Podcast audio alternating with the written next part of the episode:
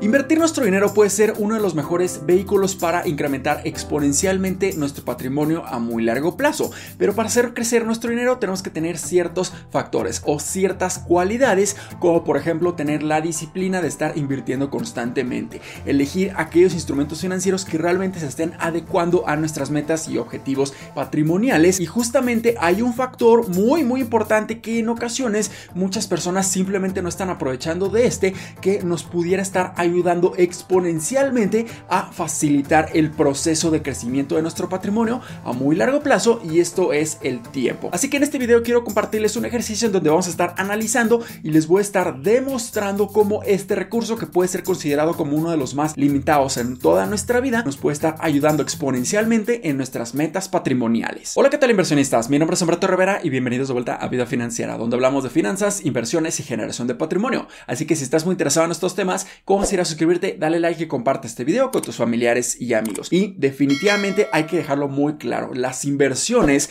no nos van a estar haciendo millonarios de la noche a la mañana, pero hay que tener la paciencia suficiente y hay que utilizar el tiempo para ver crecer nuestro dinero a lo largo de muchísimos años, preferentemente durante muchas décadas. Así que ahora sí, pasemos directamente a el ejercicio para que estemos analizando cómo realmente el tiempo nos puede estar ayudando de una manera exponencial y entre más pronto comencemos a invertir, definitivamente esto va a generar un mayor efecto compuesto y pudiéramos lograr esa libertad financiera que queremos tener a lo largo de nuestro retiro. De acuerdo, nos encontramos aquí en la hoja de cálculo y si tú tienes mucho interés de adquirirla de una manera completamente gratuita, aquí en la descripción y en los comentarios de este video les voy a estar dejando el link directo para que ustedes puedan estar accediendo y sepan exactamente cuáles son las fórmulas que estuvimos utilizando para este ejercicio para calcular los valores futuros de nuestro patrimonio a lo largo del tiempo y también el valor presente ajustado a la inflación. Así que en esta hoja de cálculo vamos a estar trabajando con tres escenarios distintos, o sea, tres personas diferentes y esto quiere decir que tienen diferentes plazos de inversión. Tenemos primero a Valeria que tiene 20 años de edad, o sea que pudiera estar invirtiendo a lo largo de 45 años.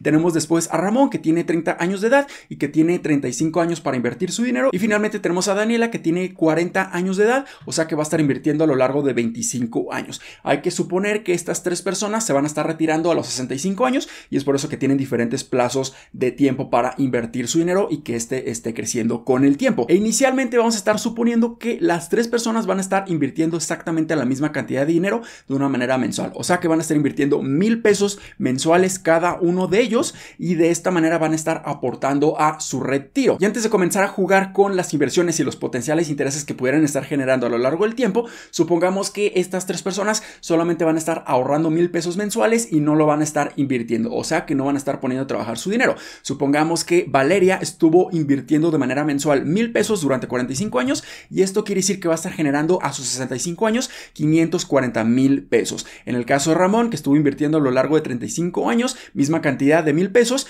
va a tener un ahorro final de 420 mil pesos. Y Daniela, igual, un ahorro de mil pesos, plazo de tiempo 25 años y va a tener un ahorro final de 300 mil pesos. Entonces aquí no estamos suponiendo que están invirtiendo aquí, simplemente van a estar generando un ahorro. Pero aquí el problema principal es que la inflación va a tener un efecto muy negativo sobre su dinero y entre más tiempo dejemos pasar, la inflación va a tener un impacto cada vez mayor sobre nuestro dinero porque al igual que las inversiones, este efecto negativo de la inflación es un efecto compuesto que cada vez va creciendo más y más y más en el pasar de los años. Entonces, si estas tres personas solamente estuvieron ahorrando su dinero y estamos asumiendo que tenemos una inflación en México de aproximadamente un 4%, en este momento obviamente se encuentra por arriba del 8%, pero en un promedio a lo largo de mucho tiempo, 20 años, 30 años, pudiéramos estar suponiendo que se va a mantener en una inflación de entre un 3 a un 4%. Entonces aquí me estoy viendo un poco más agresivo, poniendo una inflación de un 4%, a las tres personas les va a estar afectando de una manera exactamente igual. Pero aquí la persona que va a estar ahorrando por más tiempo es Valeria y ella desafortunadamente va a tener un impacto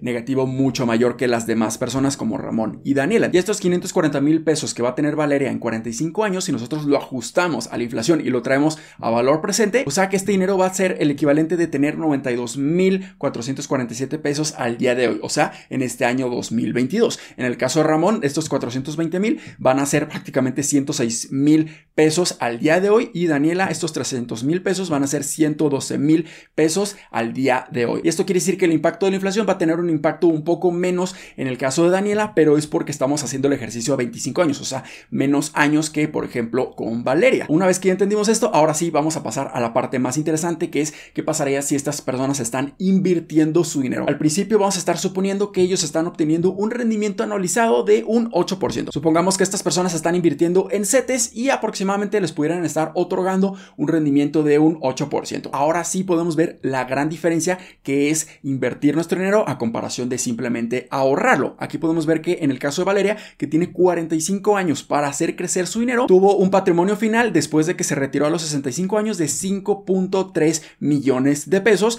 El caso de Ramón, que solamente invirtió durante 35 años, tuvo un patrimonio total de 2.3 millones de pesos. Y en el caso de Daniela, que invirtió por 25 años, va a tener un patrimonio final de 951 mil pesos. Aquí claramente existe una diferencia gigantesca. En el caso de Valeria, con una diferencia de 10 años adicionales a comparación de Ramón, pudo haberle generado a Valeria más del doble de lo que Ramón estuvo generando. E igualmente podemos ver que esta diferencia de 10 años entre Ramón y Daniela, a Ramón le generó más del doble de lo que Daniela estuvo generando en estos 25 años. Y esta es la gran importancia de este interés compuesto. Pero ¿qué pasaría si nosotros estamos invirtiendo de una manera más agresiva, estamos invirtiendo en la bolsa de valores y estamos obteniendo rendimientos de un 10% de manera anualizada en los tres ejercicios? Aquí el efecto compuesto va a ser cada vez mayor y esta diferencia simplemente va a ser gigantesca. Y si regresamos al rendimiento original de un 8%, desafortunadamente aquí la inflación también tiene un efecto muy negativo sobre nuestro dinero, pero aquí podemos ver que claramente este impacto está siendo cada vez menor debido a que estamos obteniendo un rendimiento neto positivo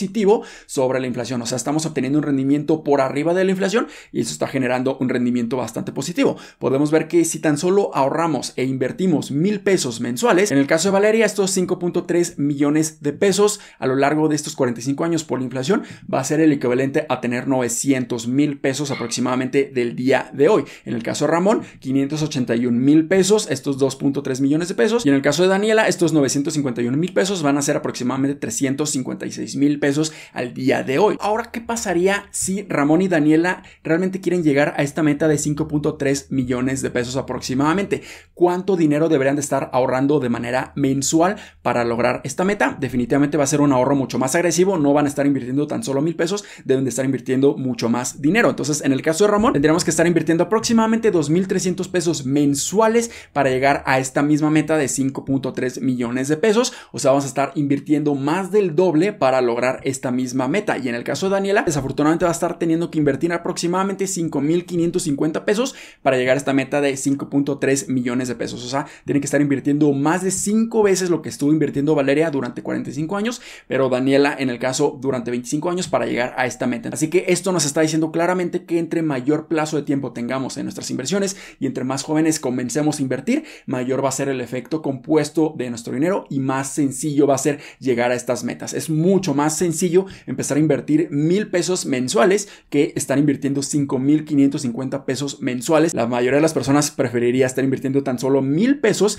que 5.550 pesos porque de esta manera pudieran estar destinando 4.500 pesos a lo que ellos quisieran, a divertirse, a comprar cosas, tener una mucho mejor calidad de vida y no solamente estar enfocándose en tener un retiro digno. Pero ¿qué pasaría si las tres personas pueden estar invirtiendo aún más? Supongamos que estos mil pesos es muy poco y sobre todo cuando vaya pasando el tiempo, estos mil pesos van a ser cada vez menos en cuanto a poder adquisitivo, así que pudiéramos estar invirtiendo cada vez más dinero. Supongamos que Valeria puede estar invirtiendo 5 mil pesos mensuales y de igual manera Ramón lo pueden estar haciendo a lo largo del tiempo, suponiendo que cada vez este dinero va a ser más fácil obtenerlo o cada vez nuestro dinero va a valer menos, por lo que va a ser cada vez más fácil empezar a invertir más y más y más dinero. Y con estos resultados podemos ver que estos 5 mil pesos mensuales durante 45 años pueden estar generando un patrimonio total para Valeria de 26 millones de pesos, un patrimonio muy muy importante. En el caso de Ramón pudiera estar generando un patrimonio también muy interesante de 11.5 millones de pesos, pero aquí también lamentablemente la inflación tiene un impacto muy negativo de nuestro dinero, pero entre más estemos invirtiendo, este patrimonio ajustado a la inflación va a ser cada vez mayor. Pero regresando a esta inversión o ahorro mensual de mil pesos para las tres personas, ¿qué necesitaría tanto Ramón y Daniela para llegar a esta meta final de 5.3 millones de pesos? Bueno, necesitaríamos estar incrementando el rendimiento anual que deben de estar generando. En el caso de Ramón, debería estar generando un rendimiento anual de aproximadamente 11.25% para llegar a esta meta de 5.3 millones de pesos. Y en el caso de Daniela, tendría que estar generando un rendimiento anual de aproximadamente 17.6% para llegar a estos 5.3 millones de pesos. Entonces, aquí también nos estamos dando cuenta que tienen que estar asumiendo mayor riesgo y esperando un rendimiento demasiado elevado.